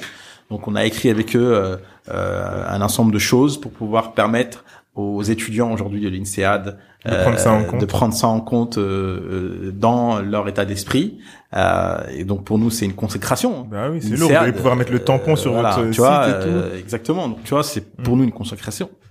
Et en plus, euh, c'est un- c'est une consécration assez folle parce que moi, il y a En 2000, quand j'ai commencé à bosser dans le ménage, j'ai bossé dans, le, dans les hôpitaux pendant 8 ans. Dans le ménage? Ouais, C'est-à-dire? J'étais euh, agent de service hospitalier à l'hôpital pendant 8 ans. Et, euh, et, et de temps en temps, je faisais des vacations, je bossais euh, en ménage à l'INSEAD. Ok. Donc je connais À- tous à les- Fontainebleau, voilà, là-bas. je connais tous les couloirs de l'INSEAD ouais. euh, et euh, dans le ménage. Et aujourd'hui, on va euh, donner des cours, expliquer à des gens. euh, Putain, c'est ouf. c'est quoi votre truc C'est ouf. T'es jusqu'à Fontainebleau, hein. Ouais, donc euh, donc voilà, tu vois, c'est c'est c'est c'est c'est- voilà, c'est encore une étape parmi, parmi tant d'autres pour Ouais, nous. grave.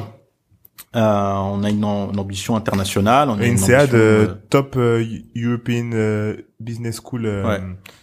c'est bah, c'est le mondial, même en- ouais. sur le MBA, Ouais. c'est le meilleur mondial, c'est le meilleur C'est c'est MBA. le meilleur mondial. Je croyais que c'était le meilleur d'Europe, mais Non, non, là ils sont vraiment, ils sont, ils, Ils sont, sont en haut de la, de la liste. Hein, Ok. euh, tu vois, donc. Euh, Ah, c'est lourd comme partenariat. C'est quelque chose de- d'assez lourd. On Mm. a été chercher les les les, Top les, du top les- du top, les gars euh, les plus lourds, quoi. Tu Mm, vois, mm, et mm. pour nous c'est c'est c'est c'est positif, mais en même temps on doit pas se reposer sur nos lauriers. ah oui, non, faut continuer. On a encore beaucoup d'engagement. Euh, euh, et puis euh, et puis c'est Et- vrai. Excuse-moi, je vais- Vas-y, vas-y. Et ça, euh, ça, ça rapporte de. euh, Est-ce que ça fait rentrer de l'argent pour pour banlieue santé pour pouvoir le réinvestir Ben, en fait, ailleurs comme ou c'est du temps? Comme toujours, on cherche pas d'abord l'argent. Oui. Alors beaucoup vont dire oui, il faut l'argent, il faut l'argent. On cherche pas l'argent. On cherche d'abord à résoudre des problèmes. Mm. Et en fait, quand tu vas résoudre des problèmes avec des gens, ça va t'amener de l'argent. Tu Oui, mais mais en fait, ce- ce que je veux dire, c'est que là, vous passez, vous allez passer du temps sur ouais, ça. non, ça va être du temps euh, que qu'on va qu'on va qu'on va qu'on va mettre en d'un point de vue académique. C'est important aussi. D'être ouais, ouais, c'est vrai. Pour nous, c'est important. Donc euh, de faire partie de ces ces ces, ces grandes écoles. euh, Moi, s'ils me disent qu'ils m'offrent une formation euh, en même temps, eh, c'est gratuit, bah, une en formation. fait, moi je dis, L'INSEAD. c'est c'est c'est ouf. il faut toujours commencer par quelque chose. Ouais, Et nous, on aime bien déjà éprouver le modèle ouais, ok. pour dire maintenant qu'on a éprouvé, bah en fait t'es obligé quoi. Ouais, ouais, ouais. T'es obligé Mhm. d'investir dans ce qu'on fait parce que ça marche. Ouais. C'est ça le truc. Tu éprouves le modèle, tu prends le risque. Et beaucoup de gens veulent faire des projets mais prennent pas de risque. Hmm. Non, moi je veux ci, je veux ça, je veux lever et tout ça. Eh, tu vas rien lever du tout. Tu vas rester à ta place. D'abord éprouve le modèle, Ouais. vois si ça Test, marche. Et si ça marche, ok, on présentera ton produit à des gens. Hmm. Que- Question bateau, euh, comment tu te payes quand tu es dans l'association? Quand tu es dans Bah, l'associatif? tu, tu as plusieurs modèles. Moi, je suis président, donc je suis, je suis bénévole, je peux pas me payer. Par contre, euh, les collaborateurs qui sont là, ils sont rémunérés. Euh, après, il y a euh, des, des, des réflexions pour qu'à un moment donné, le président peut être payé, ou tu peux être DG d'une boîte, d'une association et devenir euh, salarié de l'association. Ouais. Euh, il y a Oui, différents peux, ça, ouais. modèles. Maintenant, il y a des il y a des, il y a des règles juridiques que tu peux pas euh, outrepasser. C'est que tu peux pas être président et en même temps salarié. Enfin, tu peux l'être, mais à un certain niveau, en fait. À un moment donné. Et après, le seul niveau, c'est que tu peux pas dépasser tant de montant de ton salaire euh, au- SMIC, tu vois. Donc il y a, y, a, y, a, y a différents niveaux. Euh, L'objectif, moi, c'est pas de me, de me rémunérer personnellement de cette association parce que c'est quelque chose qui me porte à cœur, mais euh, de créer des modèles économiques qui vont générer probablement de l'employabilité, de l'argent. Et euh, là, typiquement, on réfléchit sur des coopératives, tu vois, Mm. avec euh, des grands groupes pour monter des coopératives locales dans les quartiers. Pour que toi, tu Euh, puisses te rémunérer, toi, toi, tu pourrais te, ré- te rémunérer de ça comme des coopératives. Est-ce Ouais. que le- alors, est-ce que les coopératives sont des sociétés? Oui, Ok. ouais, c'est des coopératives, des SCOP, tu vois. T'as Ok. des SCOP, t'as des SIC, euh, t'as, t'as- en fait, c'est des modèles hybrides associatifs, euh, Ok. boîtes, euh, etc. Quoi. Ouais, parce que j'allais dire, euh, euh, euh, pour toute personne, quand tu arrives à ce niveau-là, c'est de se dire, OK, il y a plein de façons de faire de l'argent. À côté de ça, euh, faire, euh, c'est pas que ça, mais faire des talks de temps en temps ou apporter en consulting Mm. euh, sa connaissance aux grosses associations qui ont plus de moyens, etc. Ça peut être aussi des façons de se rémunérer. Oui, oui, c'est, c'est des façons de, de se rémunérer, même euh, de, de, de, de parler de son expérience euh, dans un TEDx ou, je ne sais pas dans quelle conférence mondiale euh, euh, qui, qui, qui, va être installée demain par l'ONU sur, sur les questions des 17 euh, objectifs de développement durable. D'ailleurs, dans le fonds dans le fonds de dotation qu'on a créé, il y a, on a mis, en- on a mis euh, dans les statuts euh, les 17 euh, objectifs de développement durable de l'ONU. Donc pour nous, c'est aussi une façon de dire, bah, en plus de ce qu'on fait, on se cale aussi sur les politiques publiques euh, internationales pour arriver à mieux euh, cibler les, les, les, les- actions de terrain. Euh, les problématiques sont, sont complètement différentes euh, entre, par exemple, les États-Unis ou l'Occident, on va dire. D'ailleurs, enfin, juste l'Europe et les États-Unis, c'est complètement différent, même s'il y a des grosses, grosses similitudes. Euh, et par exemple, l'Afrique, euh, du point de vue de euh, l'action locale. Euh, et tout à l'heure, je parlais un peu de technologie parce que j'ai vu pas mal de, de choses se faire euh, là-bas, notamment euh, pour les lieux les plus reculés, l'utilisation des iPads, par exemple pour les gens qui ont des problèmes cardiaques, mm. etc. Et c'est pour ça que je te demandais un peu plus tôt quel, quel impact va avoir la technologie dans ce que vous faites, parce que vous allez, j'ai l'impression que vous avez aussi vocation, du coup, le côté banlieue qui est lieu ban. donc c'est des gens qui sont ou bannis ou qui peuvent être dans d'autres situation plus reculée, mm. euh, j'ai l'impression que la technologie va avoir un rôle aussi important pour pour permettre l'indépendance. Ouais, ouais, bien sûr, elle va avoir un rôle important. On est en train d'y réfléchir euh, puisque euh, on a euh, la réflexion de, de, de, créer un startup studio sur ces questions-là aussi, sur ces enjeux en fait de nouvelles tech et, et de, de, problématiques de santé, des problématiques alimentaires, le, le, sport.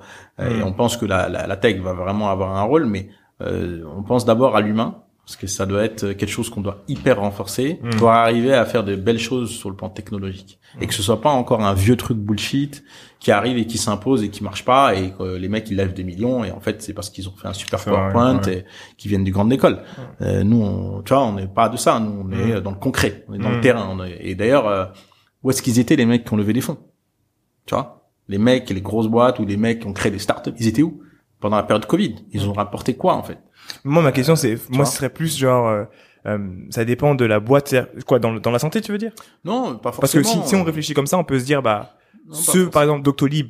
Non, je pense que Doctolib a bien fonctionné euh, pendant le Covid. Mm, mm, mm. Non, pas forcément, parce que les Doctolib, ils ont bien fonctionné, les, les, structures de télémédecine, elles ont hyper bien fonctionné, mais... Ce que je veux dire, c'est que pendant le Covid, par exemple, ou pendant une crise, tous les acteurs de, de différents marchés ne peuvent pas avoir le même, acte, euh, le même impact. Je te donne un exemple. Euh, demain, moi, je vends des couches, je vends des, des sofas. J'ai levé pour le pour vendre des sofas pendant le, le Covid. En dehors de donner de l'argent et faire ce que je peux faire avec peut-être euh, de l'humain et me rendre sur place, je peux pas forcément aider à faire mon business. Et je pense que euh, en fonction de, de de, de l'état de la société et du secteur et du secteur c'est différent. Et je parle par exemple pour la santé. Il y a des moments où, même si la santé, on en a toujours besoin, si un jour tout se passe bien, eh ben, où le problème est, mmh. est, autre, eh ben, on va pas se demander, bah, la santé était où? Bah non, on sait que là, c'est le moment où vous devez prendre un step back, tu vois. Ouais, bien sûr. Quand je dis ça, c'est que, en fait, c'est plus, il faut faire en sorte que les boîtes aujourd'hui qui lèvent, ou les boîtes qui font des choses, elles aient euh, un engagement sociétal beaucoup plus accentué. Et c'est là où en fait moi, euh, le terme de où elles étaient, c'est euh, qu'est-ce qu'elles ont apporté en termes de valeur ajoutée humaine et de capital humain supplémentaire de leur business? Bien sûr, s'il fait du sofa, bah voilà, il fait, du, il fait, des, il fait des, voilà. S'il fait des matelas, il fait des matelas. S'il fait euh, des voitures, il fait des voitures. Mais euh, je pense qu'il faut engager davantage les entreprises et les startups à plus de responsabilités sociétales dans nos dans nos territoires pour avoir plus d'impact socialement pour les habitants. Et moins en mode bullshit, tu vois. Euh, voilà, c'est ça. Parce que c'est c'est un truc de dire euh, voilà je donne 1% à tel ou tel, ce qui est déjà bien, hein, parce qu'il faut commencer quelque part. Mais je pense effectivement qu'il y a des réflexions euh, euh plus intéressantes à avoir. Euh, notamment, il y a une association qui fait un truc intéressant qui demande à ce que ça c'est aux États-Unis. Hein, 15% des revenus pour les grosses grosses boîtes qui soit qui soit reversé à, à des à des boîtes euh, créées par les minorités. Ça c'est vraiment mm. aux États-Unis. Euh, et je trouve que c'est intéressant parce qu'on sait que ça, de toute façon, tout le monde y gagne, tu vois. En réalité, même la, même la, même la, il y a beaucoup de, du coup, d'entreprises qui ont, qui ont, qui ont mis, tu vois, qui ont mm. Sephora et plein d'autres, parce que ils, savent que, en fait, en, en, en donnant de l'argent à ces boîtes si ces boîtes fonctionnent, il y aura des, des employés en plus qui ont plus d'argent et qui vont de toute façon consommer chez eux. Donc de toute façon, c'est un cercle vertueux. C'est un cercle vertueux et qui va servir à tout le monde. Et, euh, et c'est clair qu'à un moment donné, il y a, il y a ce regard de, de, de, gens qui doivent regarder un peu plus en bas et de voir, hé les gars, il y a il y a plein de gens là qui, qui, qui galèrent, tu vois. C'est comme disait euh, Coluche là. Bah, faut que l'État à un moment donné, dans haut cette pyramide, tu vois, nous on est un peu ce tas de je mets des guillemets bien sûr parce que moi je me sens pas et je je pense pas que les gens qu'on aide soient ça mais euh, Coluche disait grossièrement euh, il faut que ce, c'est un jour ce tas de merde va se remuer ça va sentir jusqu'au remonter au, au, nez des, des politiques et des, mmh. des influents. Mmh, mmh. Donc euh, ça arrive en fait aujourd'hui avec ce qui s'est passé. Euh, bien entendu, moi, j'aurais pas choisi le terme de. Merde. Euh, Arrête, peut-être qu'il parle juste de la problématique et pas des humains. Peut-être. Alors. J'espère pour lui et Coluche. J'ai pas, j'ai pas forcément euh, peut-être peut-être compris la, la où il voulait en venir, mais Mais, mais je pense que pour nous, euh, il est essentiel que les gens qu'on accompagne, euh, pour moi, ils sont euh, les lumières de notre société et c'est eux sur lesquels il faut euh, euh, capitaliser et donner les moyens pour pour arriver à faire que ces gens puissent avoir de l'autonomie et une dignité. Quelles sont les les, les erreurs que vous avez pu commettre en tant qu'association? Et ouais. Les erreurs, je pense que c'est premièrement de vouloir tout faire, de vouloir absolument aider tout le monde de vouloir absolument répondre à tout le monde euh, et euh, de lancer euh, divers euh, chantiers euh, et puis finalement de jamais de jamais aller au bout d'un chantier. ça c'est ça c'est des erreurs que qu'on fait quand on débute parce qu'on connaît pas, on n'est pas assez formé, assez installé pour arriver à ça. Et on pense pouvoir tout faire. Exactement. Et puis euh, euh, c'est pour ça que nous, quand on, on, fait un programme dans un territoire, d'abord, on se questionne sur qu'est-ce qui existe sur le territoire. Parce qu'en tant qu'association, si tu arrives dans un territoire où il existe déjà une offre, tu vas euh, ne faire que crisper euh, mmh. ces, ces personnes-là qui sont déjà actifs. Donc, il faut aussi amener une valeur ajoutée que les autres n'ont pas et que eux ont. Ils ont une autre valeur ajoutée que nous on n'a pas et arriver à connecter ces valeurs ajoutées et à faire que tu sois euh, finalement euh, euh, quelqu'un d'utile à, à, ce territoire. Donc ça, c'est des erreurs à ne pas faire et qu'on a pu faire au début, parce que bah, quand tu veux aller vite, que tu es jeune, que tu es ambitieux, euh, ben en face, les gens ne comprennent pas. Hmm. On est jeune et ambitieux. Voilà, parfois. ok, ok. Ok. Euh, pour conclure, je vais te demander deux choses. Euh, où est-ce qu'on peut te retrouver, toi personnellement, si on veut te contacter, et euh, ensuite tous les Instagram, Facebook, le site internet, LinkedIn, euh, LinkedIn de banlieue santé. Alors moi perso, je suis sur LinkedIn, Twitter euh, et Instagram. Ok. Euh, pour l'association. À quoi, à quoi, c'est quoi le ton, ton nom? Euh, Abdelali. Ok. El Badawi sur LinkedIn, sur Instagram et Twitter. Twitter, pardon, c'est Abdelali El Bada. Sur, euh, donc c'est facile. Hein. Okay. Voilà, puis si tu as banlieue santé, tu vas trouver. Après sur euh, banlieue santé, on a LinkedIn, euh, Instagram, Twitter et euh, Facebook. Mhm. euh, donc vous pouvez nous trouver assez facilement puisqu'en plus on est certifié, donc euh, ça va. et, et si je veux devenir bénévole? Et si tu veux devenir bénévole, tu nous fais un mail sur contact au pluriel banlieue, mmh. banlieue au pluriel, es-du6 santé.org. Euh, et puis après, on a le site, tout est tout est connecté dessus, quoi. Ok.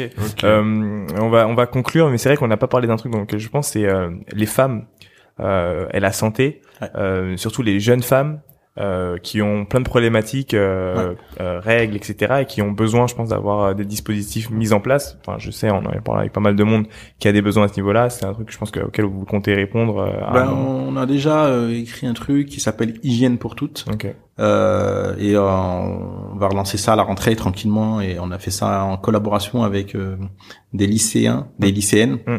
Euh, dans des quartiers ouais. euh, pour aussi euh, les familiariser à ça, leur faire comprendre que c'est pas un tabou, c'est euh, oh uniquement euh, naturel en fait. Ouais. donc il y a une dimension aussi d'éducation. Ouais.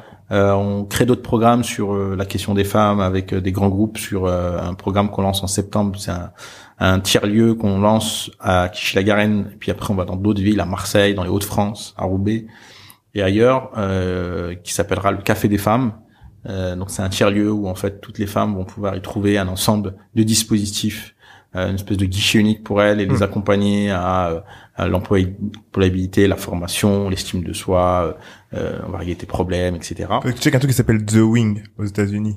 Ah, The Wing, c'est une start-up. Ouais. C'est en fait, c'est hum, ils font ils font ça, c'est un tiers lieu, c'est mais le tiers lieu de ouf. Genre, euh, c'est un c'est un coffee shop slash espace de coworking pour les femmes. Et du coup, tu vois, t'as as tout ce que tu racontes qui qui est mis en place à l'intérieur, mais t'as envie d'y aller là-dedans parce que c'est cool. C'est comme si tu, tu tu trouvais un truc entre euh, le WeWork et le Starbucks et donc tu te dis pas ouais je vais dans un truc pour qu'on m'aide machin. Tu dis je vais dans un truc cool et on va m'aider en plus tu vois. Comment comment ça s'appelle les trucs euh, quand on était petit, on allait là les, les centres euh, pour jeunes là quand ils vont pas en vacances? Les quartiers, les quar- Euh, maison aéré de maison, ouais, c'est ça, maison de quartier ou? Maison de quartier ou maison pour tous. Ouais, ou- bref, on allait dans un truc comme ça quand on était petit. La régie de quartier. Ouais, voilà, la régie. Et c'est flingué. Ouais. Genre, c'est flingué. Désolé pour tous ceux qui font le, le taf. Hein. C'est pourri. Genre, t'arrives, t'as les mêmes murs que quand t'étais en classe. Déjà, je quitte pas la classe pour retourner en classe, première chose. Mais l'importance pour les associations de réfléchir en mode, le, le- et on en a parlé un petit peu en off, mais l'architecture du lieu Mm. joue énormément, tu vois. Mhm. Et quand je pense asso, pour moi, c'est déjà dans un truc, putain, vas-y, tu Mm. vois. Alors, je dois pas me dire ça. Tu L'image de l'assaut, c'est toujours un petit peu euh, l'image du La récup. la récup. Ouais, c'est ça. la récup même relou, tu vois ce que je veux dire ou pas? Ouais. Association c'est en mode relou, alors que vous faites des trucs vraiment cool, etc. Et c'est pour ça que c'est important de la brand. donnez-nous du pain pour qu'on puisse venir, tu vois. Mm. Euh, ouais, tu continues, tu disais juste juste un, un, un point qui était important parce que j'en ai parlé avec ma tante hier. T'as dit un truc intéressant et important. Euh, tu veux euh, pour ce qui est de l'hygiène pour toutes, t'as dit on va en parler aux lycéens et aux lycéennes. Mm. Extrêmement important que les garçons soient impliqués dans ces conversations Mm. Parce que comme tu l'as dit. Ça ne, c'est pas censé être un tabou, c'est censé être quelque chose de complètement normal. Et c'est parce qu'on en fait un tabou que ça devient bizarre. Bien sûr. Et deuxième chose, c'est que euh, les euh, serviettes hygiéniques devraient, on en a fait un, un, un podcast ça devrait être gratuit. Mm. C'est-à-dire que à partir du moment où c'est quelque chose qui est naturel, comme quand nous on fait caca et que D'utilité et on, on C'est comme utilise les du- masques, hein. Ouais, c'est ça. On utilise du, du, du papier euh, toilette et c'est gratuit dans les lieux publics. Ça devrait être gratuit. Et, et dans les lycées, euh, je redonne l'exemple que j'avais donné lors de, de l'épisode avec euh, avec les filles de chez euh, Fempo. C'est que euh, à la fin de la journée, j'avais vu un truc au lycée américain où tous les jeunes des garçons s'étaient réunis et avaient créé un lieu dans le lycée où les filles pouvaient aller, euh, euh, euh, enfin avaient accès finalement à des serviettes hygiéniques Mm. gratuites. Ouais, ouais, bien sûr. Et euh, c'est vrai qu'il y a des lois qui sont en train de se poser là pour euh, justement sur ce sujet-là, de, de rendre les serviettes hygiéniques gratuites. Mhm. Donc il y a un enjeu, mais euh, c'est bien de donner euh, et de- d'offrir les serviettes euh, hygiéniques. Mais je pense qu'il faut aller encore plus loin. Je pense qu'il faut aussi éduquer la population à qu'est-ce que euh, les menstrues chez une femme, etc. Merci, merci beaucoup. Je suis désolé, là, on avait fini, j'ai repris Ouais, parce que ouais, c'était trop intéressant. Bah, nous, vous pouvez nous retrouver sur euh, Instagram at this is underscore lucky day. Euh, vous pouvez nous retrouver aussi sur euh, Spotify et Apple Podcast. N'hésitez pas à nous mettre 5 étoiles sur Apple Podcast. Si vous avez aimé l'épisode, abonnez-vous, partagez. Et euh, voilà, c'est ce qui fait que l'épisode est vu et que le podcast est de plus en plus suivi. Merci beaucoup, donc n'hésitez pas. Yes, et n'oubliez pas, notre network, c'est votre network, donc partagez-le au maximum. Yes, Ciao. salut, à plus.